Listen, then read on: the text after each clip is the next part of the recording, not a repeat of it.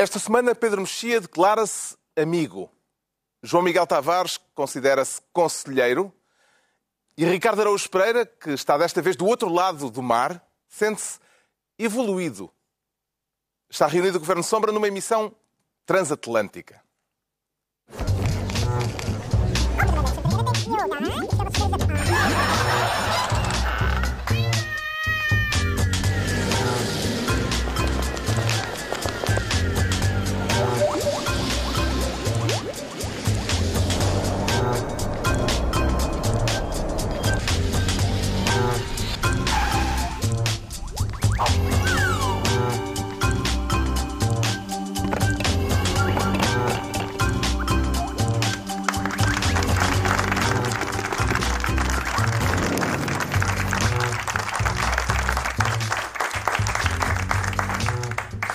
Viva, sejam bem-vindos. No final de uma semana marcada pela tragédia de Borba, depois do aluimento de uma estrada sinalizada há muito como perigosa, havemos de falar disso, e não só, neste Governo Sombra, em que temos desta vez o Ricardo Araújo Pereira à distância. Já arranjou um sombreiro, Ricardo? Não, não arranjei nem posso, Carlos, era o que faltava. Isso, é, isso seria apropriação cultural, é um crime gravíssimo. O Ricardo Araújo Pereira está no México, em Guadalajara, na Feira do Livro, que tem este ano Portugal como país tema. Aliás, o Ricardo antecipou-se-nos porque para a semana estaremos todos em Guadalajara. A próxima reunião do Governo Sombra é precisamente no México. Está a preparar tudo para que sejamos bem recebidos, Ricardo? Sim, sim, tô, tive, estava a varrer, aliás, quando ligaram. Estou a limpar tudo, estou a limpar tudo, estou a comprar as garrafas de mescal do Pedro Mexia. Uh, e, e, podem contar com, com, com a adega cheia. Já teve a oportunidade de visitar a Feira do Livro? Parece que é a maior do mundo a seguir à de Frankfurt. Dizem que sim, mas só abre amanhã. Só ainda, hoje não consigo, não consegui lá ir. Nós estamos a estrear canecas hoje e. Uh, já vi o, tanta pena de não é, estar aí para a estreia da caneca. O líquido já não precisa de ser uh, incolor, Portanto, uh, agora a caneca pode para ver com cheirinho agora. disfarçar aqui outros, uh, outros néctares e... Uh... Ainda bem porque eu já estava farto de bagaço. sempre bagaço, sempre bagaço. Pedro Mexia Gin. Não, e atenção, há programas em que as pessoas sabem mais do que estão a falar do que nós mas não tem canecas. Só nós é que temos canecas. Quero ver o Pacheco Pereira com uma caneca. E foi uma oferta. Foi uma oferta. Foi uma oferta exatamente. de uma empresa de marketing que nos uh, mandou simpaticamente exatamente. estas canecas muito obrigado, do Governo Sombra. Muito obrigado, muito generoso da parte deles. Ficamos muito agradecidos. INI, não é? Acho que se chamava assim. E fica o aviso de que para a semana estaremos, e se calhar vamos levar as canecas, não é? Vamos claro. para Olha, Guadalajara é do com as canecas. Pai, não, não sei se passa no aeroporto, mas, uh, mas tudo bem. Talvez seja complicado. Vamos estar em Guadalajara a acompanhar a Feira do livro que tem este ano eh, uma importante delegação de autores portugueses. Já lá está um, como veem. Agora eh, é a altura de tratarmos o expediente com o João Miguel Tavares a escolher o cargo de Ministro do Desabamento. Tem responsabilidades a atribuir na tragédia de Borba, João Miguel Tavares? Eu, quer dizer, atribuir... É, há sempre, não é? Nós eh, arranjamos sempre.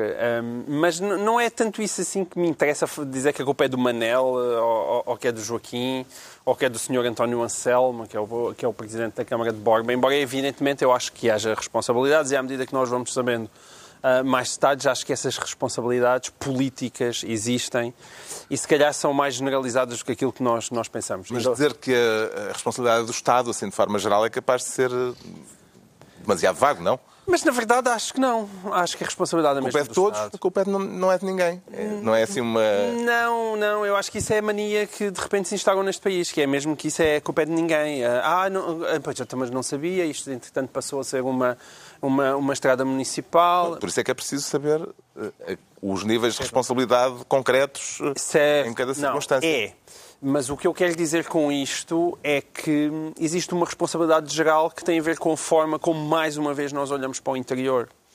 Porque dificilmente, se estas pedreiras fossem ali em Vila Franca de Xira, tal coisa tinha acontecido, porque já algum engenheiro teria lá passado a suficientes vezes para perceber que um caminho com 20 metros de largura ao pé de dois precipícios gigantescos, uh, tudo tinha para acabar mal. Não é? Quando nós vemos aquelas pós-apocalíptico. É, quando, nós, quando alguém mete ali, é verdade que as pessoas diziam que aquilo tinha umas, umas árvores ao lado. Vê-se melhor num plano de helicóptero. E vê-se melhor num e plano de helicóptero. Agora- normalmente, se calhar, não vão de helicóptero. Pois não, mas os senhores das pedreiras sabiam e supostamente até já tinham falado com a Câmara. E atenção, a Câmara até pode ter dito que não queria encerrar aquela estrada de forma bem intencionada, no sentido em que achava que o pessoal da pedreira que ia acabar com a estrada para sacar dali mais um- umas toneladas de mármore. E a intenção até pode ter sido boa. Agora, acho que faltou know-how, faltou responsabilidade, faltou noção da gravidade daquilo. Isso, mais uma vez, tem a ver com a forma como nós, todos, e sobretudo nós, se calhar, urbanitas, lisboetas, cosmopolitas que vivemos no meio, ah, é, é que de facto nós temos um país tão pequenino, não é? É, nós, nós, quer dizer, temos uma extensão minúscula, mas ao mesmo tempo temos eh, é- é esta capacidade de ter desertificado o interior e de não conseguimos arranjar soluções para que as coisas sejam de modo diferente. E não acho que seja por acaso que morrem cento e tal pessoas ah, em incêndios no interior, não é? Muitas delas em Pedrógão Grande, ou é porque cai, a- cai a ponte entre os rios e não cai, mais uma vez, a ponte, eu estou com Vila Franca de Xira, não cai a ponte de Vila Franca de Xira. Ah, e isso acho que não é por acaso. Concorda com a é atribuição de É nesse culpas, sentido que o Estado tem com a atribuição de culpas que a líder do CDS faz a António Costa, dizendo que numa situação destas, e vou citá-la, há sempre o responsável máximo e esse responsável é o Governo e o Primeiro-Ministro. Quer dizer, isto dito assim, num caso como este, pode parecer excessivo. Eu consigo compreender, eu consigo compreender dentro desta perspectiva que é aquela que me interessa, que é nós sentirmos. Isto sentiu-se muito. Durante o tempo de, de Passos Coelho, ah, nós estávamos sob o regime da Troika e a prioridade era endireitar as contas do Estado e ter uma saída limpa.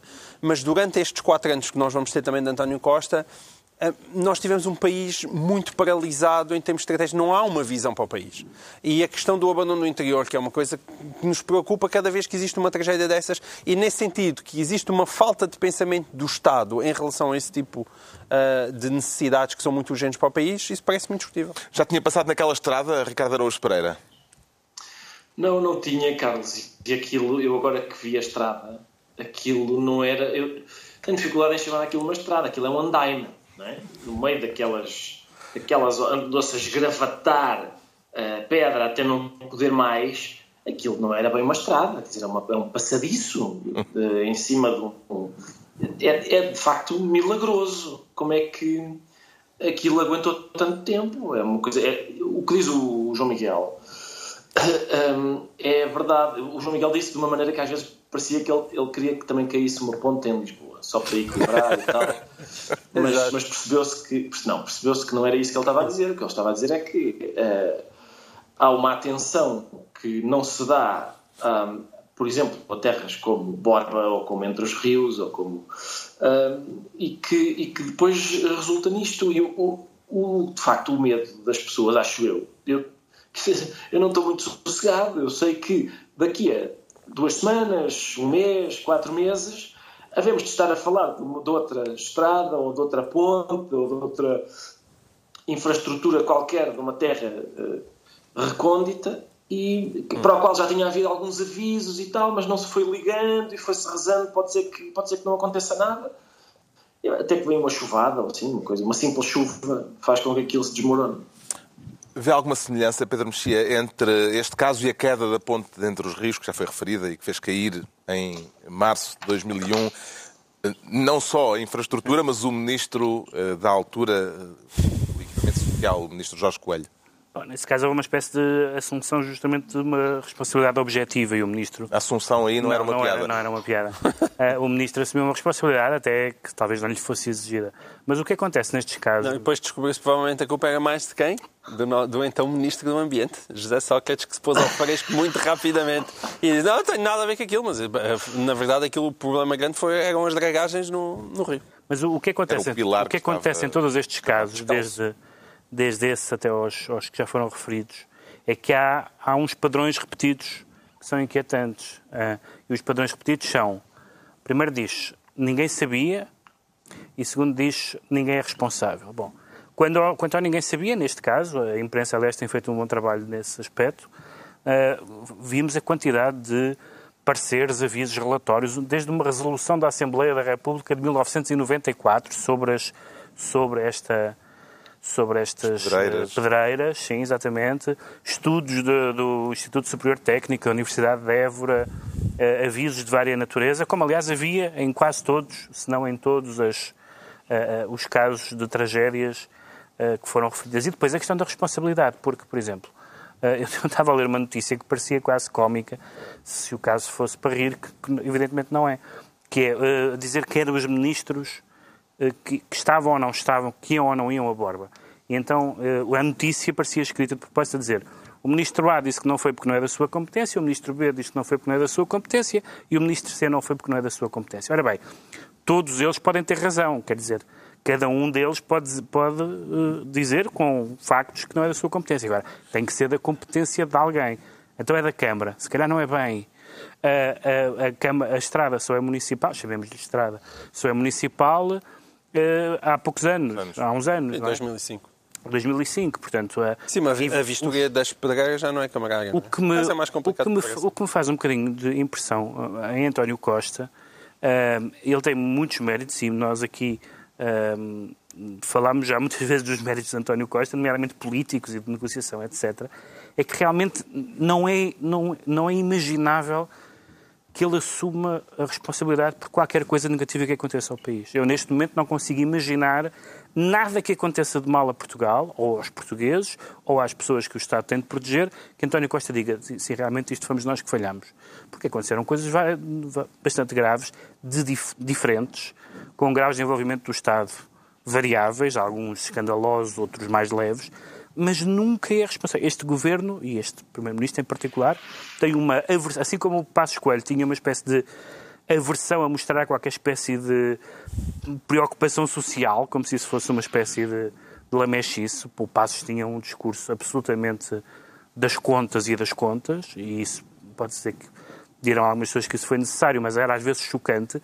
E, e em António Costa é chocante a impossibilidade do governo dizer esta coisa má que aconteceu, nós temos alguma, nem é culpa, culpa já seria demais, responsabilidade, nunca é, nunca é. Isso inquieta-me bastante, porque acho que isso também define um líder eh, político. António Costa quer voltar a ser Primeiro-Ministro, quer vir a ser Presidente da República. Isso são coisas que, que ficam bem numa, numa personalidade política. Entregamos ao João Miguel Tavares a pasta de Ministro da Derrocada.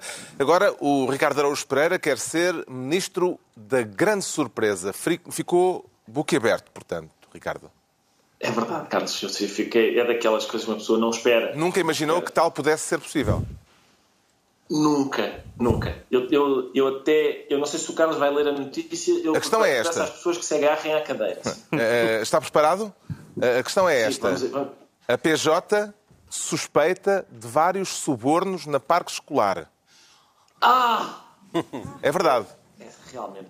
é- Esta é- semana, a Unidade Nacional de Combate à Corrupção fez dezenas de buscas em empresas e em casas particulares eh, de alguns empreiteiros e de responsáveis ligados à parque escolar e várias pessoas foram eh, constituídas arguídas. Eh, é uma notícia que o Correio da Manhã divulgou esta semana e que, entretanto, eh, foi também já replicada. É, daquelas, é uma daquelas notícias que tem. Quer dizer, é como é, quando a gente vai ao restaurante ele diz: a pescada é com quê? É com todos.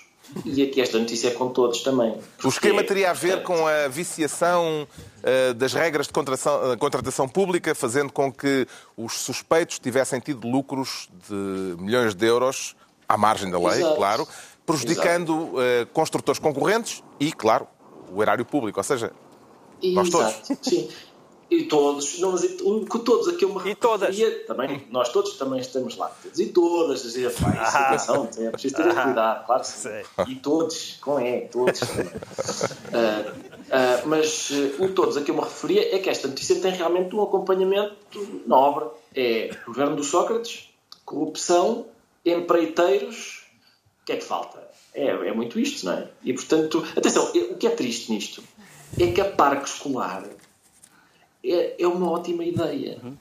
Investir nas escolas é uma excelente ideia, uma, uma ótima medida. Eh, que isto E o homem tenha, fez umas escolas eh, estupendas, atenção, há escolas estupendas por aí. Pois fez. Mas não há dinheiro para pagá-las. Mas que tenha. É isso. Não, não é só não haver dinheiro para pagá-las. É, não, por um lado é não haver dinheiro para pagá-las. Por exemplo, há uma escola em que se instalaram 70 aparelhos de ar-condicionado, coisa que qualquer pessoa de bom senso dizia, pá, os miúdos vão aprender ao frio. Não, não, ar-condicionado, ótimo. A escola tem 70 aparelhos de ar-condicionado. Quantos funcionam? Zero, não há dinheiro para pôr nenhum a funcionar. É o Liceu Aí, Passos Manuel, sim. em Lisboa. Exatamente. Passos Manuel. Aí sim, não, não sei se calhar é aquela tarifa, aquela potência que o ministro diz para as pessoas usarem a mais baixa, se calhar é. Se Se calhar, é com a baixa do IVA, exato. Nesse Passos Manuel, Exatamente. a derrapagem foi de 5 milhões de euros.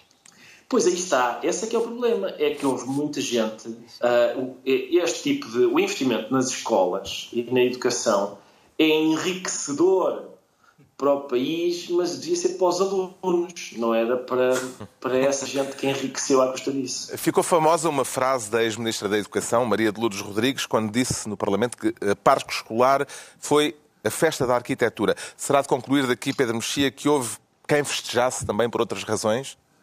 Lá está, é, depende da festa para- quem é a festa, quem é que festeja. Porque, na verdade, este é um daqueles casos óbvios de, de que a, a intenção e a ideia é boa, e aliás, muitos do- do- dos edifícios também.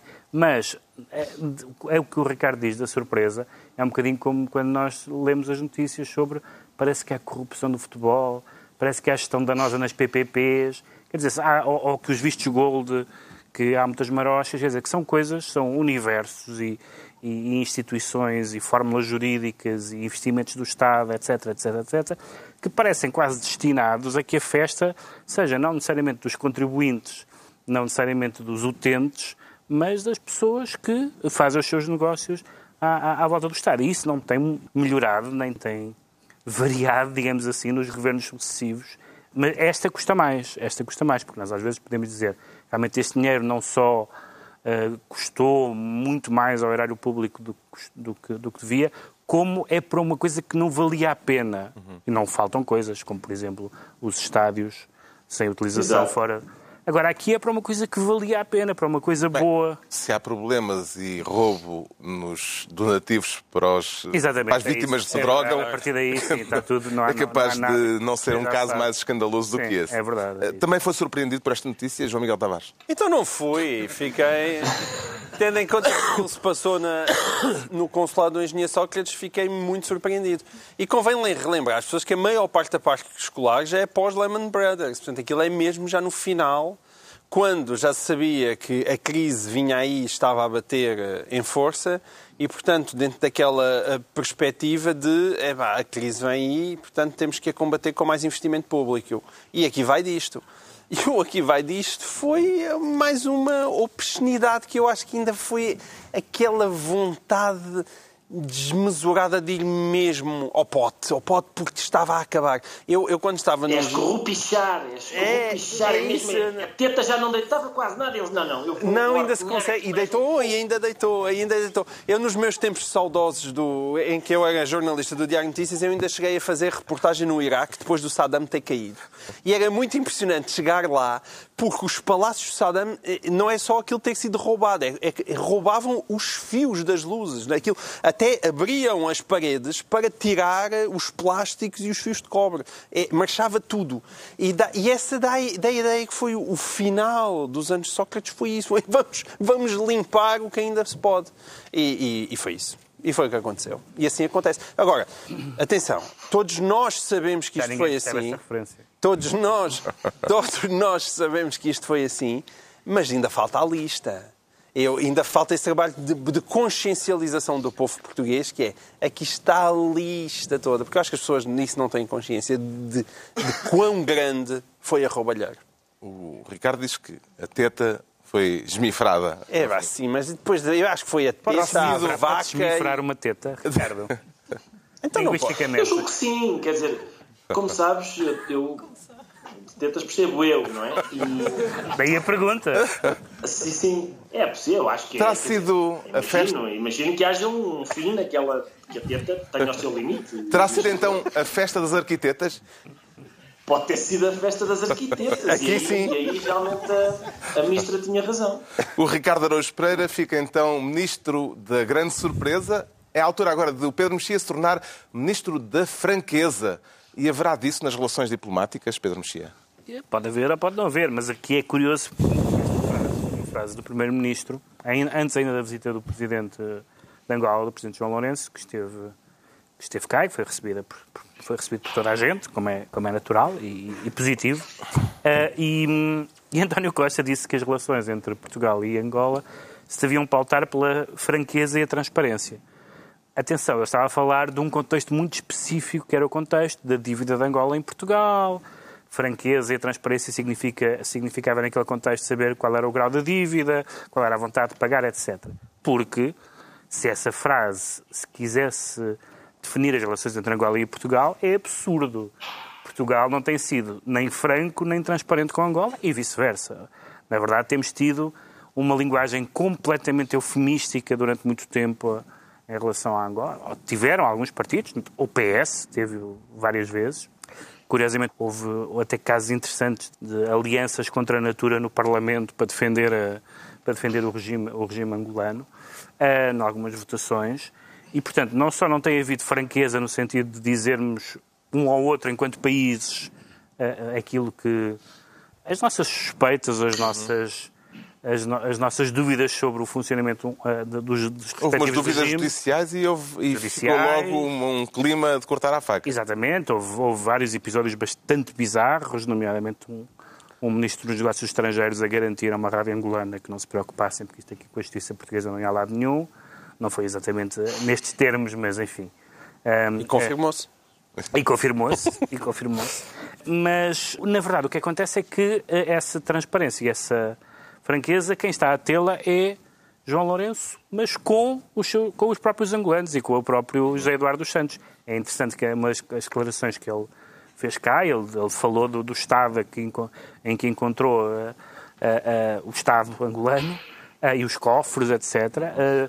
José Eduardo dos Santos respondeu-lhe, uhum. respondeu-lhe, negando completamente sou um homem poluto, etc. Enfim, e o, e o João Lourenço disse que, bom, uh, quando nós mexemos no ninho das vespas, aliás, dos marimbondos, uh, pelo visto são umas vespas particularmente, com uma picada uh, particularmente dolorosa, já, já quando sabíamos que isso ia acontecer e já começámos a sentir as picadas, as picadelas, ele picadelas. Um, isto é guerra aberta, ou seja, até agora dizia, ah, mas então, mas este, isto é um presidente para continuar no mesmo, é uma coisa cosmética. Não, isto é guerra aberta entre José Eduardo dos Santos e o seu sucessor e, portanto, a, transparen é é? a transparência e a franqueza que nós gostávamos de que tivesse havido entre Portugal e Angola está neste momento a haver entre Angola e Angola. E isso é ótimo. Não sei se ele vai conseguir a, a, cumprir as expectativas que muitas pessoas têm nele, mas João Lourenço e José Eduardo dos Santos claramente não são feitos do mesmo Há passo. uma mudança até agora. de paradigma. A, evolução, a evolução dos líderes africanos, como se sabe, é muitas vezes melancólica. Quanto ainda à viagem, eh, à visita oficial a Portugal, eh, Pareceu-lhe adequado, Ricardo, que o presidente de Angola tivesse sido recebido com honras militares pelo presidente português na Praça do Império? Eu não tenho, quer dizer, eu, eu acredito que o presidente de Angola compreenda que a toponímia, quer dizer, tem, foi, foi colocada numa altura e que depois os tempos mudam e tal. Não me parece que seja uma pessoa literal, como há bastantes. Exato, exato. Infelizmente. Mas acredito que me, se, o Costa tivesse sacado uma garrafa de vinho da Real Companhia Velha para lhe oferecer um bocado, tenho dúvidas que João Lourenço dissesse ah, mas vocês são uma monarquia, é que diz aqui Real. Uh, duvido, duvido. É, é, eu, eu acho que o, o, a praga da literalidade, enfim, não, não chega a este nível. Mas uh, eu queria sublinhar aquilo que o, que o Pedro estava a dizer, que é, de facto, um, eu, eu gostava de saber o que é que o antigo jornal de Angola diria do atual presidente de Angola. Porque quando o atual presidente de Angola diz. Artur Queiroz já não está lá. Eh, pois, pois, não, infelizmente, porque eu gostava de ver um editorial sobre isto. Quando ele diz que chegou e os cofres estão vazios, isso significa que provavelmente as pessoas que estavam antes estavam mesmo a fazer aquilo que várias pessoas em Portugal diziam que eles estavam a fazer. Uh, todas essas pessoas foram acusadas de ser. O Pedro Mexia, a impressão minha, o Pedro Mexia era nazi. No nazi no Jornal de Angola, exatamente. Nazi no Jornal Tem esse recorte, tem esse recorte. Como é que, com certeza. Uh, como é que viu o João Miguel Tavares nas vésperas da chegada a Portugal de João Lourenço, uh, aquela conferência de imprensa que o Pedro Mexia já aludiu, convocada pelo antigo presidente José Eduardo dos Santos, para desmentir o seu sucessor? Eu vi com, vi, vi com bastante surpresa, como é evidente, não há dúvida que aquilo está a aquecer.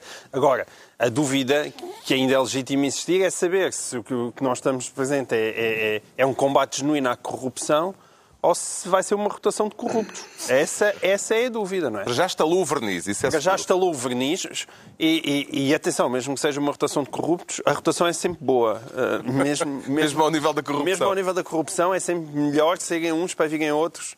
Uh, é sempre preferível. Agora, é isso que nós não sabemos. Eu espero que seja uma, uma perestroika angolana genuína e que João Lourenço não se venha a revelar um bocadinho como aquele príncipe saudita que num dia nós estávamos a dizer epá, tipo porreira, as, as mulheres já podem mulheres, conduzir. exato. Mas no dia seguinte estou, Estava a desmembrar estou a, a- a desmembrar, a fatiar devidamente um opositor numa embaixada na, na Turquia. Vocês também querem tudo, querem mulheres a conduzir, jornalistas com a cabeça agarrada ao corpo. Epá, escolham uma. E, portanto, ser uma coisa ou outra é, é- é- é a pergunta de um milhão de kwanzas. É, é que, João, que João Lourenço é que é, é- Eu espero que seja aquele. Espero que seja realmente... Evidentemente não dá para, de repente, se ele quisesse acabar com toda a corrupção, eh, desabava o Estado angolano. Eu percebo que as coisas tenham que ser feitas com alguma ponderação. Agora espero que realmente que ele caminhe para esse lado e que não seja apenas uma substituição dos dele pelos apenas. meus. Tem uma vantagem, pelo menos não tem havido nomeações de pessoas com o nome Lourenço. não é? É, já é uma vantagem. Eu também não conheço a família, não sei se ele tem tantos. Não sei se ele se reproduziu com tanto entusiasmo como o José Eduardo Santos. O Pedro Mexia fica assim ministro da Franqueza e estão entregues as pastas ministeriais por esta semana numa emissão transatlântica com o Ricardo Araújo Pereira já em Guadalajara, no México, de onde faremos a próxima reunião do Governo Sombra. Está bom tempo por aí, Ricardo? Está bom tempo. Sim, sim, aliás, aqui são quatro e meia. Não sei se eu, eu fechei isto e é para não. Parem, Ah, ver? temos vista para a rua. é- sim, senhor. É fechei pá, realmente está está um solinho tão bonito e tu estás aí ao lado de uns cortinados desmaiados e sem graça Quem é nenhuma. querias que eu estivesse, estivesse ali na relva? É que eu aposto que isso tem uma piscina impecável, cheia de mexicanas boas. E tu, ah, Já teve a oportunidade de confraternizar com alguns dos autores da vasta comiti- comitiva portuguesa que vai passar por aí durante a próxima semana? Não, ó Carlos, não, não confraternizei porque o- já os autores não, não querem Confraternizações. conviver comigo, não é? Exatamente. E segundo, porque eu levei 25 horas a chegar cá. 25 horas a chegar cá. Não tive Porque tempo foste para- a remar, Mas vale é? a pena, vale vale a pena porque, porque eu. Enfim, sente-se no povo mexicano uma ansiedade muito grande para saber o que é que eu vou dizer e, e percebem que as minhas palavras vão ser certamente transformadoras, Sim, profundamente Epá, transformadoras. tu, tu, por amor de Deus, reúne mesmo umas margaritas e umas tequilhas, que nós temos de estar bêbados para conseguir fazer um programa para uma plateia de mexicanos interessantíssimos na política portuguesa. Vamos já falar do Monte Pio e do Conhe- Carvalho. Exato, conhecem o António Costa perfeitamente e o, e o Rio, a gente fala em Rio, devem pensar que é o Rio Grande ou uma coisa assim. e vai, vai ser bom, de certeza, vai Vai, vai ser bom, vai ser bom. Tem tudo para isso. Voltamos então à ordem do dia. Agora, o João Miguel Tavares sente-se conselheiro. E a quem é que quer dar conselhos, João Miguel Tavares? Eu quero dar conselhos à Procuradora Cândida Vilar, Ora bem. que Isto é a eh, propósito, já agora posso enquadrar? Eu posso, com a certeza, pro- tu a és propósito super da bom em enquadrar, divulgação, enquadra. eh, pelo Correio da Manhã esta semana de um interrogatório no âmbito do caso de Alcochete, eh, um interrogatório em que um ex-líder da Juventude Leonina, que está sob prisão preventiva, é, acho que se pode dizer, destratado pela procuradora Cândida Vilar, que conduz a inquirição. Eh, o que é que viu de errado naquele excerto que veio a público? Eu não vi assim, quer dizer, eu, eu, na verdade senti-me em casa. Porque o tom que a Cândida Vilar utilizou para falar com o Fernando Mendes, ex- ex-líder. Fernando da Mendes não confundir com o apresentador do Não, Certo. não, nem com, o, nem com o antigo jogador de futebol também. Não, ahm, o Fernando Mendes, ex-líder da CLAC Aliás, da Juve Leva, não é e ninguém, aliás, segundo a Cândida exatamente, Vilar, E portanto- segundo a Cândida Vilar, ninguém. Ela diz O que senhor não é ninguém. O senhor não é ninguém. E, e, na verdade, eu senti-me em casa. Porque aquele é o tom que eu geralmente uso com o Gui quando estou à mesa de jantar. O Gui é o filho de João Miguel O Tavares. Gui é um dos meus filhos, faz favor, que eu tenho muitos. bem. Mas agora, por exemplo, com o Gui ou com o Tomás, o Tomás também tem acontecido muito. Eu uso aquele tom com ele. E é geralmente aí que, e é aí que a Teresa, que é a minha mulher, que me diz: vá lá, não sejas assim tão bruto para o miúdo. Ah, Mas não representa do Estado é- mas não, não. A minha casa é diferente. A minha casa aquilo é o tom que a minha mulher usa comigo e as minhas filhas dizem ah mãe, não sejas assim. É isso mesmo, é isso mesmo. Mas tu és um pai fofinho, não. Eu sou um pai abrutalhado e senti-me muito ah, identificado com a Cândida Vilar. Agora. ah, é isso. Primeiro, eu tenho a certeza que a Cândida Vilar, se estivesse nas bancadas do estádio de Alvalade, não falava assim com o Fernando Mendes. E ela só pode falar assim com o Fernando Mendes porque está num tribunal ou está numa sala de interrogatório a falar com aquele senhor. E, portanto, está, como diz Pedro Mexia bem, a representar o Estado. E quando ela está a representar o Estado, não se fala com uma pessoa como se eh, fosse uma professora da escola primária. E, e com muito moralismo sempre à mesmo como professora mistura. da escola primária, o senhor não é ninguém, é capaz de ter uma frase que não é Ah, muito isso é porque também és muito simpático. Se soubesse o que, eu- o que eu- as professoras primárias me disseram. Com- Nesse caso, com razão. e com razão. Ah, e com razão. É uma professora primária à moda antiga. Ah, mas aquilo é de facto um tom que não é admissível e, ne- e parece-me contraproducente. Não sei o que é que ela ganha com aquilo. É, A Procuradoria-Geral da República já abriu um inquérito, bem. que- quer à divulgação destas imagens, quer ao Certo. tom eh, da Procuradora. Quero só Cândida acrescentar Vilar. um último ponto, que é o seguinte, de qualquer forma. Hum. Eu fiquei muito feliz porque vi várias pessoas a escreverem sobre este assunto e a criticarem violentamente a Procuradora Cândida Vilar. E eu fiquei muito contente, porque vi, olha, uma, um interrogatório que saiu cá para fora e as pessoas estão a discutir o que elas, o que elas acontece ali dito, e o que foi dito. Porque geralmente eram pessoas que eu estava habituadas aos relatórios verem cá para fora, nomeadamente na Operação Marquês, e indignarem-se muito com as fugas ao Segredo de Justiça. E é isso que, pronto, indignam-se às fugas contra o Segredo de Justiça quando dá jeito, mas quando é para bater no Ministério Público, as fugas ao Segredo de Justiça já não chateiam. Como é que faria um resumo breve do que foi aquele quase diálogo, Ricardo Araújo Pereira? Porque não se pode dizer bem que fosse um diálogo. Não, mas foi, foi era, basicamente o João Miguel já o descreveu bastante bem. É, um- é uma. Parece de facto. precisava uma de mais cor. primária, mas na verdade eu não sei se é uma professora primária. Que- A objeção do Carlos faz sentido. É, é uma professora primária se o miúdo de 6 anos eh, estiver no linhó, preso, não sei por que razão, por ter furtado, sei lá, uma, uma fábrica de chupa-chupas. Mas ela está, de facto, a falar com uma criança criminosa. O senhor aqui está, não, não diz nada. E o senhor cala Então foi bater, e vai bater em jogadores que tanta gente gosta deles, estão amados pela...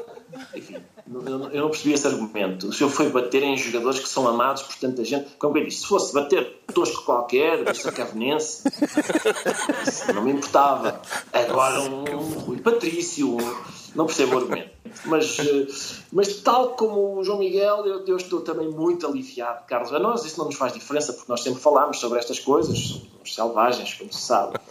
Mas esta possibilidade que agora se abriu de podermos finalmente falar de coisas que são conhecidas porque resultam de fugas ao segredo de justiça e que a gente não precisa fingir que não as ouviu. Não é ótimo? Eu acho isso excelente. E mais, e mais, eu acho muito bom, porque de facto isto que a, a Procuradora faz parece-me absolutamente inadmissível. Inadmissível. E é ótimo podermos dizer que uma mulher está a falar com um homem e ela está a falar de uma maneira que é inadmissível, cara. Eu não sei se fosse a Serena Williams, a procuradora, teríamos esta oportunidade. Mas aqui, não, sem qualquer rebuço, podemos dizer, tratá-la como igual a nós e dizer, atenção, isto que a senhora está a fazer não se faz. Não interessa se é mulher, se é homem, não interessa. É mal feito. Conseguiu perceber a quem é que terá interessado promover a fuga desta gravação, Pedro Mexia? Eu acho que as fugas não, não, não interessam a ninguém, na verdade, porque o que nós temos assistido, eu também com Há de haver Não, não é alguém com interesse, Não é isso. senão elas não existiam. cada uma interessa a uma parte. Justamente. As é fugas em perguntei. geral. E neste caso concreto, Não, quem é é- que poderá estar interessado Neste- em que isto tenha sido divulgado? Neste caso concreto, mas isso, isso não é evidente pela simples razão. Aquilo, aquilo que nós estamos a dizer, acho que estamos os três de acordo nisso e grande parte das pessoas que eu ouvi comentar o assunto também está, dirá isto é inadmissível. Como uma parte das pessoas disse, por exemplo, na maneira, porque aí ao contrário, na maneira, por exemplo, como Sócrates eh, respondia quando era interrogado, também houve pessoas que acharam que era inadmissível. Mas há com certeza pessoas que acham muito bem, a Procuradora muito firme, como muitas pessoas disseram, muito bem José Sócrates a dar para trás ao O juiz. Correio da Manhã, E, eh, portanto- naquela secção de setas para cima e para baixo, Justamente. põe Cândida Vilar a subir, dizendo que os inquéritos de Alcochete revelam combatividade por Lá parte está. da Procuradora. É isso, é isso. Portanto, não, há- na verdade não há uma revela. não há uma leitura, não há Porque uma aquilo não é um sítio para ser combativo. Sim, sobretudo porque se está no, quer dizer, quando se está numa situação de poder, não se está a ser verdadeiramente combativo. A senhora pode-lhe dar uh, voz de prisão, não é? Quer dizer, não é bem. Quer Bem, dizer, ele está preso. Também não, se quer, também não se quer combater com uma pessoa de uma claque, é verdade, mas não, não faz sentido. A, Ele depois recolher à cela. se ele recolher à cela, é, é- é mais fácil. Agora, o João Miguel disse, e eu concordo, com as pessoas que se queixam de umas e não se queixam de outras, e o Ricardo disse, e eu também concordo, que nós não devemos ignorar o que existe, o que é público, e portanto temos que falar disso. Agora, concordando com as duas coisas, também acho que nós não devíamos saber estas coisas.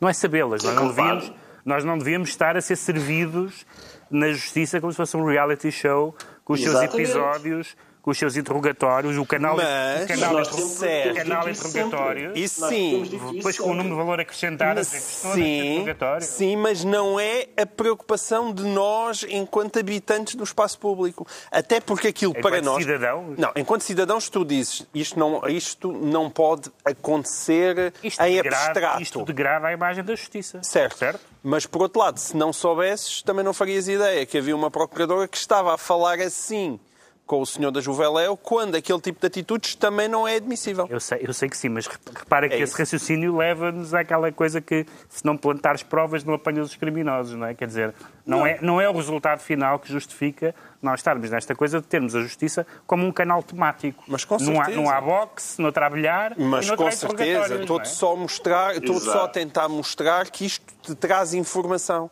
É evidente, ou seja, que não é Traz. tua a preocupação Claro protegeres aquele segredo de justiça. Isso, isso, informação traz, com certeza. Está esclarecido porque é que o João Miguel Tavares diz sentir-se conselheiro. Quanto ao Ricardo Araújo Pereira, declara-se evoluído. Já foi daqui- eh, assim daqui ou isso deu-lhe quando chegou aí ao México? Tu não me digas que a gente evolui quando chega aí. Senão Não, mal não, posso não esperar. Você ainda é mais evoluído do México? Não, não se preocupe, eu, eu mantenho o mesmo calhau que, está, que era quando saí daí.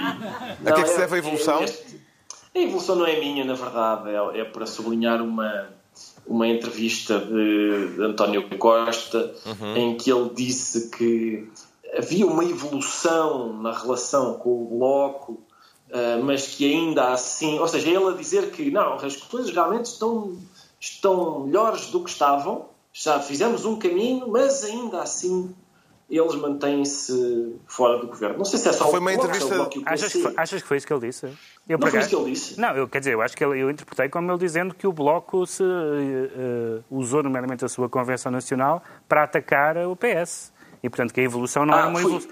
Que não era uma evolução Ah, não era uma evolução positiva. Foi assim que ele li as declarações, atenção, mas. eh, Ah, pois. Não, Foi uma eu entrevista de. António Costa. Sabe, Olha, às Lusa. o Pedro Mexias está mais evoluído do que tu, Ricardo. É possível, é possível. ainda não cheguei ao é me México. E ainda atenção. não chegou ao México. Para a Quando ele chegou ao semana, meu México. Deus. Meu O que me chocou foi que eu pensei que ele, eu pensei que ele estava a dizer que há ali uma evolução e tal, mas porque eu- as palavras dele pareciam indicar. Pareceu-me que havia ali um mas, há uma evolução, mas ainda não é tempo de Sim, termos, e um digamos, uma relação Sim. mais profunda. Sim. Também li assim. E também foi- há isso. Afinal, Pois. afinal Carlos Vaz Marques, achas que tu estás mais evoluído que Pedro Mexia? É verdade. Temos, Mas, temos que pôr o evoluómetro Está aqui a um, funcionar. um combate. Mas eu estou a gostar de hermenêutica. Isto foi a propósito dos três anos da geringonça. eh, Sim, E claramente António Costa a pôr de parte de qualquer hipótese de coligação no futuro. Exato. O meu problema é que eu, eu- Atenção, eu nem sequer sei, apesar de eu ser eleitor dos partidos à esquerda do PS, ah, eu, não, eu tenho dúvidas sobre ah, a bondade de uma, de, uma, de uma solução mais profunda do que esta, ou seja, que, que envolva ministérios. Eu tenho algumas dúvidas sobre isso, sobre o que isso poderia fazer ao futuro dos partidos à esquerda do PS. Tu não Mas, queres é votar em ninguém que corra o risco de ser governo, pá. Também, também. Mas o, o que me incomoda nisto é que eu já joguei bate-pé com pessoas como o António Costa. Eh, não sei se vocês se lembram Tens, desse tens que jogo. explicar um bocadinho melhor essa afirmação. É, pá, Nós é ainda um não jogo- estamos não assim tão evoluídos. Atenção, não eram do mesmo género do António Ah, Costa. pronto, era isso. que era- a dúvida era Sim, essa, sim. mas eu, era aquele jogo que a gente jogava nos intervalos no liceu e aquilo começava com um beijinho na cara, na testa, não sei o quê, e ia evoluindo para práticas mais interessantes. Fogo. E às vezes registava-se. João uma Miguel está chocado. Mas o que é que eu andei a Porto perder? Alegre não Porto havia Alegre-. Eu era, pá, devolvam-me a minha adolescência. Conta-me lá isso. meu. Mas bate-pé é uma coisa que tu nunca ouviste falar. Meu eu Deus. nunca tive oportunidade. Ou então eram as miúdas que fugiam de mim. Eu acho que sim. Eles, lá em Porto Alegre eles jogavam às escondidas e eles diziam: Olha, vem o João Miguel, vamos só jogar à bola. Olha. Ele foi sempre fora, vamos então a isto. E verdade Cagaças, consequência, eh, João Miguel? Não, esse sim. Ah, bom. Mas bate-pé. Tu jogaste bate-pé? sério? Fogo, até o Pedro Mexia jogou bate-pé. Mas o Pedro Mexia, quando era novo. Até o um Pedro Mexia, isso é ofensivo. Muito bom. Não, porque eu, eu imagino sempre o Pedro mexia nos intervalos a, a A ler. escrever sonetos. Mas, ele- mas, ele, mas ele era um viking lindíssimo. Atenção, que eu conheço, eu conheço a foto Já mostrámos no, no Governo Sombra? Bem bonzão, Pedro Mexia. É assim a idade. Peço desculpa, interrompi. Mas é isso, um Carlos. Eu programa já, de um eu já joguei com pessoas, não vou dizer nomes, Certo. nem revelar géneros, mas já joguei de facto com pessoas como o António Costa que estão ali e, e chove e não molha. Isso tem a ver com a geringonça. Pois, e, quando- A analogia já- política. Já, já tocou a Paula de Filosofia. Poderá dizer-se que António Costa fechou a porta na cara ao Bloco, Pedro Mexia? Eu, eu- a, a nossa dúvida interpretativa é porque eu Sim. acho que houve aqui uma, uma sucessão de picardias entre o Bloco e o entre o Bloco e o PS e entre o Bloco e António Costa, nomeadamente quando António Costa reagiu à bruta na questão Robles, dizendo não esperava nada que pessoas tão moralistas, afinal, tivessem estes telhados de vidro. E o Bloco ficou um bocadinho atónito, porque foi um dos pontos mais baixos da história do Bloco, e António Costa foi bastante implacável. Além do mais, eh, António Costa sabe, como toda a gente que está atenta à política sabe, que o PS pode ir buscar votos ao Bloco e dificilmente irá buscar muitos votos ao PC, que é um eleitorado mais estável. Agora, há duas coisas aqui curiosas. Uma é que quando António Costa diz uma frase que é eu prefiro, eh, eu prefiro eh, esta solução governativa mesmo que tenhamos maioria absoluta. Ora bem, se tiver maioria absoluta, ele não precisa da solução governativa. De que é que ele precisa? Da paz social. Portanto, o que ele quer dizer é nós vamos governar com o nosso programa, sozinhos no governo, e os senhores, saem os sindicalistas, faz favor. Que é basicamente o que tem acontecido, em boa parte, agora menos, mas de uma boa parte do mandato, e, e que tem sido absolutamente precioso para o, para o António Costa. A segunda frase, muito engraçada, na conferência de imprensa, do balanço da, da governação, é quando, quando António Costa diz: Bom, fala-se muito do, do Partido Comunista e do Bloco estarem dentro ou não estarem dentro, mas eu não valorizo esta, a questão de estar dentro. Isto não é uma prisão. Que é uma frase muito engraçada, que estar dentro do governo seria, seria, seria estar na prisão. O que, ele, o que ele diz, com razão, é que é difícil haver um governo conjunto quando em tantas matérias não há uma posição conjunta. E essa frase é absolutamente verdadeira. Como é que eles vão conseguir fazer um novo acordo depois de tanta coisa que já fizeram e não resta muito mais, vai ser uma jogada política de gênio, se ele tiver outra ainda na manga. Concorda com o Primeiro-Ministro quando ele diz, eh, João Miguel Tavares, quando ele diz, discorrendo sobre a situação política, que as relações entre os partidos são como as relações entre as pessoas? Quer dizer, de um modo geral, não, mas eu, eu consigo perceber essa analogia com a situação presente, porque de facto António Costa é assim como o engatatão que está no bar, cheia de miúdas à volta a, a quererem ir com ele para casa. Isso sim, é, é porque ele de facto tem muitas, muitas opções. Uma é ter a maioria absoluta, e aí pode ir para casa sozinho, e ele aprecia também, certamente. A outra é. Sabemos a solução onanista? a solução ananista. Que em política, lá está, por isso é que a política não é assim tão comparável às pessoas. Geralmente eh, não costuma ser assim tão interessante com as pessoas, mas com a política é bastante bom. Ele pode, de facto, apesar de tudo do que ele está a dizer, pode vir a coligar-se com o Bloco de Esquerda. Ele pode, ele pode de repente, fi- se ficar a um ou dois deputados da maioria absoluta e se a aliança do Pedro Santana Lopes tiver um ou dois deputados, de repente pode estar a fazer uma, uma aliança Seria com um o Pedro governo Santana de Lopes. sonho, um Seria, de sonho. mas pode acontecer. Pode, claro que pode. E até pode uma outra opção, por acaso, ninguém- Aliança com aliança não é um Uma pleonasmo? aliança com aliança. Não. Fazer aliança com aliança não é pleonasmo? Então, é, é bonito, uma aliança para cada um. É assim que se fazem os bons casamentos.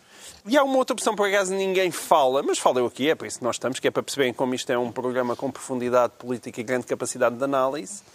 E com canecas. E com canecas, Com é de canecas, é repente fazer um acordo com O, o, o Ricardo ainda não bebeu da dele. Ainda não, ainda não. Mas não, estás aí armado em esquisito, Ricardo. as beiças da minha. É. Mas estava eu a dizer, eh, mantiveste o suspense lá em casa, parece-me que eu- que a outra solução é de repente haver um acordo com o PCP. Ninguém fala disso. Eu não digo o PCP para o governo, mas haver um acordo só com o PCP, como houve agora. Se chegarem os votos, estás a dizer. Se, se os votos chegarem, ou seja, se o PS, se o PS não, ter, não tiver maioria absoluta, o, o Bloco de Esquerda optar por ficar de fora, até porque António Costa já disse várias vezes, e já deu a entender várias vezes, que o PCP é um parceiro bem mais simpático, no sentido em que quando eles dizem uma coisa é possível acreditar que a, que a vão fazer, e de repente ter um, um novo acordo. Ou com o PAN, Ou com o PAN, exatamente, se, se se for conseguir ser por um, por um ou dois de Um ou, um ou dois votos, embora aí Manuel Alegre é capaz de levar umas bandeirinhas para o Parlamento. Mas, mas, tirando isso, sim, é possível. Ele tem muitas, muitas opções. Já vi gente ah, mais triste nesse bar que é a política portuguesa. Já sabemos porque é que o Ricardo Araújo Pereira se diz evoluído. Agora vamos tentar perceber porque é que o Pedro Mexia diz sentir-se amigo. E o que é que pode eh, pôr em causa uma amizade assim, Pedro Mexia? Esta, nada. Esta Um crime amizade- horroroso, por exemplo. amizade é indestrutível. Também não? Esta amizade é indestrutível. Trata-se da amizade entre o Presidente dos Estados Unidos, aliás, em bom da verdade, vários presidentes dos Estados Unidos no passado, e o regime da Arábia. Saudita. A Arábia Saudita é um amigo dos Estados Unidos, é também uma pátria cheia de inimigos dos Estados Unidos, e agora teve este, este hum, presumível eh, herdeiro do trono que apareceu a fazer algumas coisas que foram muito saudadas eh, em muitos sítios e até aqui no Governo Sombra. Eh, ele vê, com certeza. Eh, muitos gestos. Mas legendado. Exatamente. Muitos, muitos gestos importantes, as mulheres poderem conduzir, a poder, poderem ser exibidos filmes, etc. Coisas de. Até me custa chamar-lhe de ocidentalização, mas enfim, de liberdade. Ahm, mas depois a, a ser na política externa. E agora, pelos vistos, nos assassinatos à distância, um líder bastante perigoso. A novidade esta semana, depois daquilo que é já que- sabemos, é e que aliás Donald ainda há Trump- pouco eh, comentámos, o Donald Trump pôs um ponto final esta semana na pressão sobre o príncipe herdeiro Sim. saudita, Ele ouviu- suspeito de ser o mandante de tal assassinato e desmembramento de um crítico do regime, eh, com uma declaração em que basicamente diz Não, ele diz que ouviu a gravação, ou melhor, que, que- lhe mostraram a gravação, mas ele não quis ouvir, porque era demasiado horrível, eh, da- do- e diz, mas terá sido o príncipe? Pode ser, Ou pode. talvez pode não ser. Ele diz que não foi, que é um argumento realmente extraordinário. Foi o senhor que desmembrou este crítico numa embaixada no estrangeiro? Não fui, claro que não. Ah, então, desculpe. Mas depois ele diz, bom, é verdade isto, mas eh, eh, a Arábia Saudita é um país amigo, é um aliado, é um parceiro comercial e, portanto, azarucho. E isto é realmente, mesmo para o nível de indignidades que a política externa, chamemos-lhe assim, dos Estados Unidos tem tido nos últimos tempos, e até para a excessiva amizade que os Estados Unidos têm dedicado à Arábia Saudita ao longo das últimas presidências, quer democratas, quer republicanas, isto realmente é absolutamente chocante. Basicamente, ele está a dizer é este líder político mandou matar e desmembrar um, um crítico do regime, mas a mim tanto se me dá como se me deu, porque temos aqui uns negócios, temos aqui umas armas, temos aqui. Sendo que os, que os próprios partidos, incluindo o Partido Republicano, quer fazer sanções, embargos de armas, etc., como aliás vários países europeus. E realmente, Alemanha, eh, realmente isto é o grau, é o grau zero da moralidade política, que nunca foi muito alta, então na política externa e mesmo na política externa americana, ou se calhar em particular, o grau de moralidade nunca foi muito. A América nunca se importou muito de defender ditadores, etc. Isso não vale a pena reescrever a história, porque é isso que aconteceu.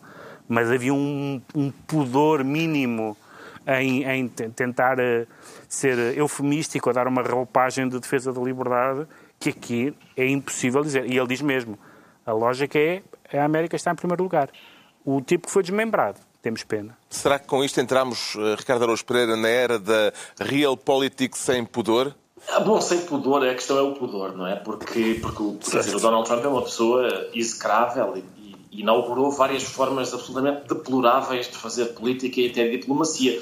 Mas, quer dizer, não foi o primeiro a comportar-se da maneira. Bom, este tipo é um ditador, mas dá-nos jeito. Ou, ou Não foi o primeiro a comportar-se assim, mas se temos. calhar foi o primeiro a emitir um comunicado Talvez dizendo a dizer, sim, sim, sim. Pois é uma criança, é uma criança maluca. Diz o que lhe vem à cabeça. Uhum. Toda a gente. A questão é essa, é, é basicamente o que lhe deviam dizer era Oh menino, isso não se diz. Ah, mas toda a gente faz, está bem, a gente sabe, mas não se costuma dizer, é de fazer.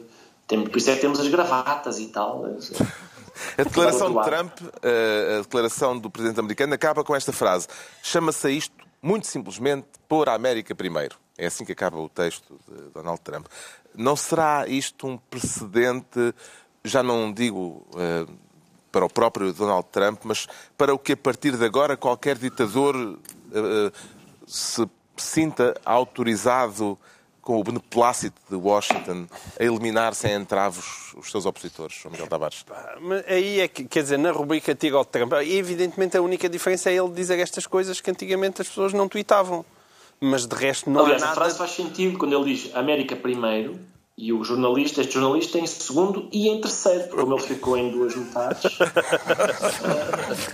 fica no segundo e no terceiro lugar. Agora, quer dizer, a América tem um longuíssimo. Eu vou parecer um, vou parecer um tipo do PCP, mas é evidente que a América tem um longuíssimo cortejo de horrores e de, e de proteger regimes obscenos e de colocar ditadores. Quer dizer, e, e, já foi pior do que, foi, do que é hoje em dia. Quer dizer, também, também é bom ter é consciência disso. Sim, porque, em letra de forma. É o, o próprio Sim, Presidente faz, Epá, com certeza, faz, é, digamos, jurisprudência. Epá, está bem, mas lá, quando falas da Arábia Saudita, quer dizer, usa, usa, usa o ataque dos 11 de setembro foi planeado por isso. A maior parte dos pilotos eram sauditas. Quer dizer, as relações com a, com a Arábia Saudita já deveriam ter acabado por essa lógica. Se, se, se há o 11 de setembro, não é? se a maior parte do dinheiro vem de lá, se a maior parte das pessoas vem de lá, se o Osama Bin Laden vem de lá, quer dizer, já, já, já há, há razões fortíssimas, não é? mais até do que um, um tipo que foi escortejado numa embaixada. Mas o Osama Bin Laden era inimigo ou adversário do regime. E neste caso uh, o problema está e mesmo no coração isso, do regime. Ele sim era. Era e, eu vi, e havia quem achasse que na verdade não era e que ao mesmo tempo havia o dinheiro, que era de lá que vinha. Quer dizer, uh, isto não é de hoje, não é? It's a wonderful é, é, world. Sim. Agora, é wonderful tens é um maluco a dizer aquelas coisas que antigamente as pessoas utilizavam envelopes com tinta invisível. E ele vem e põe no Twitter. Pronto, é a altura dos decretos e o Pedro Mexia decreta ouvir as vacas. Ouvir as vacas. Um senhor suíço, um cidadão suíço, diz que teve a ouvir as suas vacas. Uh, ele disse mesmo isto. Uh, e que lançou uma campanha uh, contra o hábito de cortar os cornos às vacas. Enfim, é todo um contexto jurídico etc., que não interessa. Jurídico ao bovino. Jurídico ao bovino, que não vale a pena escalpelizar, mas então a campanha deu num referendo. E, portanto, os suíços... É no próximo domingo? Esse instrumento domingo. de grande democracia, que é o referendo, os suíços vão se dirigir à sua urna de voto para saber se deve ou não cortar os cornos das vacas. Mas opinar sobre cornos não me parece, parece uma das grandes questões da humanidade. Mas não estes, talvez. Pronto. E aí ele disse que faz isto para se para que os suíços, enfim, enfim finalmente respeitem as vacas. Vamos seguir, Parece uma palavra de ordem. Vamos seguir atentamente esse, esse referendo e no próximo Governo de Sombra traremos aqui uh, a análise uh, circunstanciada sobre o resultado do plebiscito que vai certo. acontecer na Suíça. O João Miguel Tavares decreta transparência pidesca. Transparência pidesca. É, é, porque. No Montijo. No Montijo, uh, saiu uma notícia a dizer que, que na Câmara Municipal do Montijo uh, começaram a abrir a correspondência toda que ali chegava, incluindo dos vereadores da oposição. E eu, quando li isto, espera, espera uh, o, o, Presidente da Câmara vai dizer que isto é tudo mentira e que houve um engano. Não, não. É Ele confirmou. Não, não, é mesmo para abrir por razões de transparência. É pá, sim, isso é o que se dizia ali na, na António Maria Cardoso na década de 50 e 60, mas não estou à espera que se faça no Montijo uh, no século XXI. Eu acho que as pessoas não sabem em que mundo é que vivem. Acho extraordinário. É escrever cartas para o Montijo que o Presidente da Câmara vai saber o que que lá diz. Imagino que as vereadores da oposição, se que a gente a queixar-se aquele.